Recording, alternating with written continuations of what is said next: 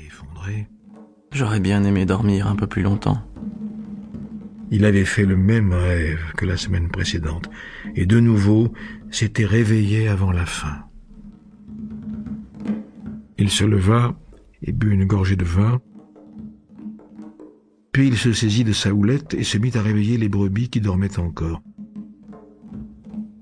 Il avait remarqué que la plupart des bêtes sortaient du sommeil sitôt que lui-même reprenait conscience, comme si quelque mystérieuse énergie eût uni sa vie à celle de ses moutons, qui depuis deux ans parcouraient le pays avec lui en quête de nourriture et d'eau. Ils se sont si bien habitués à moi qu'ils connaissent mes horaires. Puis, après un instant de réflexion, il pensa que ce pouvait aussi bien être l'inverse. C'était lui qui s'était habitué aux horaires des animaux. Il y avait cependant des brebis qui tardaient un peu plus à se relever. Il les réveilla une à une avec son bâton, en appelant chacune d'elles par son nom. Il avait toujours été persuadé que les brebis étaient capables de comprendre ce qu'il disait. Aussi leur lisait-il parfois certains passages des livres qu'il avait marqués, ou bien il leur parlait de la solitude ou de la joie de vivre d'un berger dans la campagne, commentait les dernières nouveautés qu'il avait vues dans les villes par où il avait l'habitude de passer. Depuis l'avant-veille, pourtant, il n'avait pratiquement pas eu d'autre sujet de conversation que cette jeune fille qui habitait la ville où il allait arriver quatre jours plus tard. C'était la fille d'un commerçant. Il n'était venu là qu'une fois l'année précédente.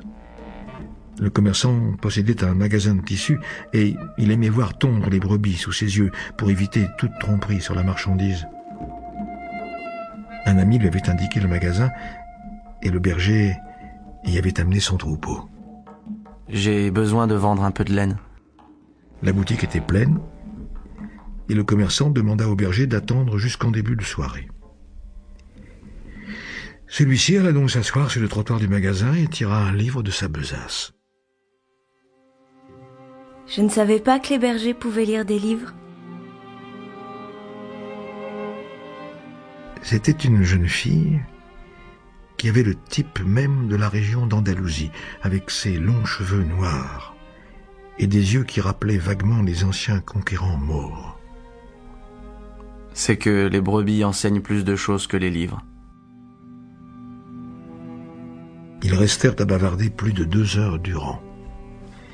Elle dit qu'elle était la fille du commerçant et parla de la vie au village où chaque jour était semblable au précédent. Le berger raconta la campagne d'Andalousie, les dernières nouveautés qu'il avait vues dans les villes par où il était passé. Il était heureux de n'être pas obligé de toujours converser avec ses brebis. Comment avez-vous appris à lire? Comme tout le monde. À l'école Mais alors, si vous savez lire, pourquoi n'êtes-vous donc qu'un berger? Le jeune homme se déroba pour n'avoir pas à répondre à cette question. Il était bien sûr que la jeune fille ne pourrait pas comprendre. Il continua à raconter ses histoires de voyage, et les petits yeux mauresques s'ouvraient tout grands, ou se refermaient sous l'effet de l'ébahissement et de la surprise. À mesure que le temps passait, le jeune homme se prit à souhaiter que ce jour ne finît jamais, que le père de la jeune fille demeurât occupé longtemps encore. Il lui demanda d'attendre pendant trois jours. Il se rendit compte qu'il ressentait quelque chose qu'il n'avait encore jamais éprouvé jusqu'alors. L'envie de se fixer pour toujours dans une même ville. Avec la jeune fille aux cheveux noirs, les jours ne seraient jamais semblables. Mais le commerçant arriva, finalement, et lui demanda de tondre quatre brebis. Puis il paya ce qu'il devait et l'invita à revenir l'année suivante.